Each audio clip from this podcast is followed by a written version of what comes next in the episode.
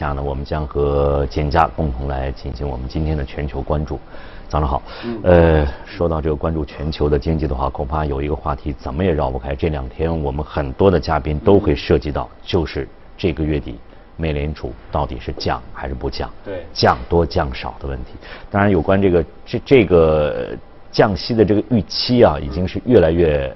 强烈了。这个主要还是要在前几天这个有关鲍威尔的这样一个。国会的这样一个听证上面的这样情况，那么简家怎么来判断目前的这样一个形势？对，其实今年我们说非常戏剧性啊，因为美联储，我们如果再回看半年前，我们发觉美联储之前是说啊，今年还要加息两到三次的，但现在你看。整个预期已经变成了降息两到三次，这个转变还是非常大的啊！包括我们看到上周这个十到十一号，美联储呃，特别是鲍威尔在整个的一个听证会上啊，他也是有一个最新的一个讲话，那么也是释放了这个降息的一个信号啊。但是呢，我们说特朗普还是不依不饶，还是继续的批评鲍威尔，批评美联储啊，是希望美联储是大幅的一个降息来。推升整个的一个美国经济啊，所以说有部分市场人士认为呢，就是呃美联储的这样的一个举措啊，可能是受到了这个特朗普的一个压力和威胁啊。但是我们还是要强调一点啊，我们先给我们的结论就是，我们认为美联储还是具有非常强的一个独立性的啊，所以说它的这样的一个货币政策的选择，更多还是受到整个美国自身经济基本面的这样的一个影响啊，而且未来呢，有可能会持续的。进入一个降息，但是说到这个经济基本面的话，恐怕美联储要做出判断，都是跟他们的相关的这个经济数字是是来做判断。对。但是从目前整个来看呢，这些数字的表现应该还是还是不错的。对。那么这个又又怎么来来理解美联储会有这样一个？降息的这样一个举动在对，其实你看鲍威尔他的讲话里边也提到了啊，就是目前至少美国的整个通胀是处在一个比较低的一个位置的啊。那么另外呢，他非常强调的一点就是整个的一个啊贸易摩擦啊，可能对于整个的一个美国经济也会有实质性的一个影响啊，这个是他们比较担心的一点啊，包括整个国内的一个经济。所以说他也提到了，比如说像我们上周也说到了这个非农就业数据啊，虽然说五月的非农数据就业数据比较好。啊，但是呢，并不影响到啊美联储的一个降息的这样的一个动作啊。那么而且呢，我们说呃这个呃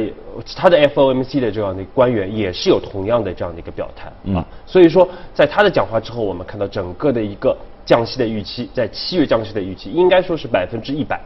甚至现在整个降息五十个基点的预期还有百分之三十。呃，其实我们知道这样一个降息的预期的这样一个比例，应该是从过往历史经验来看是比较准确的，应该可以这么理解嘛？基本上都是。符合预期的这样一种情况，对，就是很如果，比如说如果啊这个市场如果预期降息一百分之一百降息，结果美联储没降，那那反而这个情况会比较严重啊。但是在耶伦和鲍威尔这样的一个时代，其实这样的一个情况很难出现啊。比如说我们再早可能看到博呃格林斯潘的时代啊，当时是有可能会出现这样的一个变化啊。但是现在我们说还是比较的呃准确的，就是不太会出现比较大的这样的一个偏差。那么也。使得金融市场它会提前的去预做出一个反应，做做出一个反应啊，来来预判整个的一个美联储的一个未来的一个动作啊。所以说，其实我们说特朗普虽然说一直叫嚣啊，说可能要啊罢免鲍威尔啊，甚至是来替换很多美联储的一些理事啊，但是我们说从过往的一些经验来看，美联储的一个独立性还是非常的强的，而且其实之前包括当年罗斯福的时代啊，也曾经说是要去。啊，因为政见的不合啊，所以要罢免美联储的这样的一个理事，但是最终都是失败的啊，因为除非是我们说美联储的官员或者美联储主席或者美联储理事，他有重大的这样的一个过失，或者说是有些犯罪的行为啊，否则总统是很难来罢免这样的一个官员的啊。那么这个也就说明，实际上美联储并没有受到外界的因素所干扰，还是按照自己既定的这样一个判断，或者他们的一个以往的这样一个根据的。一组这个数据，我们做出一个最终的一个决定，是这种可能性在的。所以鲍威尔也上周也很有意思啊，他也强调了，就是说我会做满四年的任期啊，我不会说受到这样的一个威胁而提前来辞职啊。那么因为它的基础非常的啊，它的它的整个理论基础非常的牢固啊，就是因为现在确实整个的一个受到呃这个贸易摩擦的影响，其实美国自身的一个经济也是受到了很大的这样的一个冲击，包括我们看到像农业州它的一个失业率是明显的一个上升啊，包括整个的一个啊它的一个通呃这个很多的一个物价也是出现了一个比较明显的这样的一个上升啊。那么另外我们说，其实它的一个国内经济的影响也非常的显著啊，因为。其实美国经济从去年四季度来说，应该来说已经是见顶了。那么随后像这种啊，像固定资产投资啊，包括一些个人的收入啊，以及个人的一些支出等等方面，我们看到都是出现一个趋势性的一个下行啊。包括我们看到，就算是非农就业数据表现比较好，嗯，但是它的一个绝对值的一个高峰啊，应该来说已经是过去了啊。特别是和经济同步的这样的一些像像新增的这样的一些就业的一个水平啊。这个已经开始出现了一个同步的一个，或者说美联储所看到的可能不是目前的这些数字，他看到是在数字背后隐藏的，在以后，比如说我们到了四季度，甚至到了明年可能会出现什么情况，他在做这样的一个判断。对，所以说他肯定，首先他肯定是不会继续加息啊，来这个来抑制整个美国的一个经济啊，因为看到确实现在整个。对他们来说，一些先导的指标其实已经开始明显的一个走弱了啊，所以说预示着未来下半年，那么当然也要看整个的一个特朗普的一个贸易政策啊，嗯，最终来决定整个的一个经济到底是下滑的幅度会有多大啊，那么现在。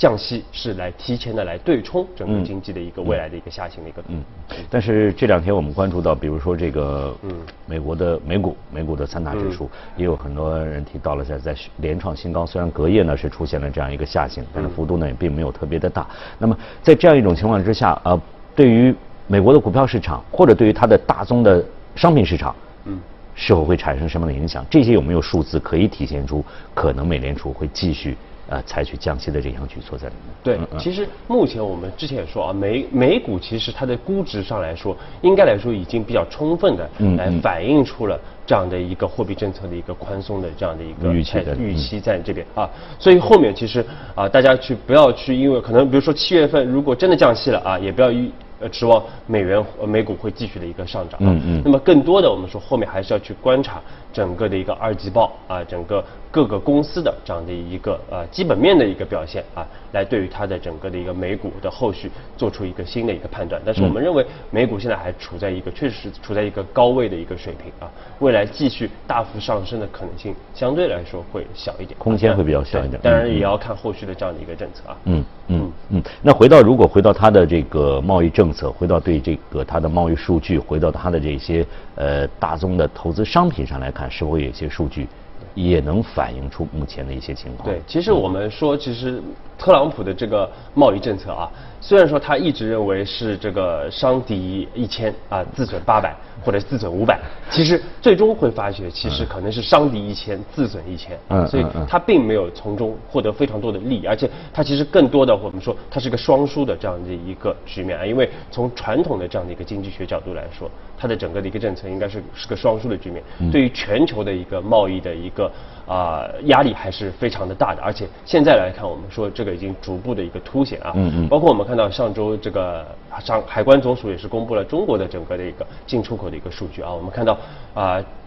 出口是负增长百分之一点一，那么进口是负增长百分之七点二啊，那么整个的一个贸易顺差是从上个月的四百一十六亿美元下滑到现在的。二百九十九亿美元啊，那么其中我们说整个的一个出口方面，其实啊，我们看结构上来说，其实对美的出口还是出现一个明显的一个下降的啊。但是对于欧盟的出口啊，对东盟啊，都是出现了一个上升啊，特别是对于东盟的出口是出现了一个明显的一个上升。我们可以可以看到整个的一个结构的一个变化啊。那么另外我们说，对于这个像机电啊啊，包括一些高新科技的一些产品，其实五月份当时我们也做过一个呃这个点评啊，就是五月份我们。说有一个抢出口的这样的一个效应出来啊，所以五月份的一个出口，我们还看到一个是百分之一点多的一个正增长啊。那么到六月份，我们看到又重新回归到了一个负值。那么这这个主要还是我们之前说的一个抢出口的一个效应啊，确实我们看到也确实是有这样的一个反应。那么在进口方面，我们看到分化就比较大了啊，像铁矿石啊，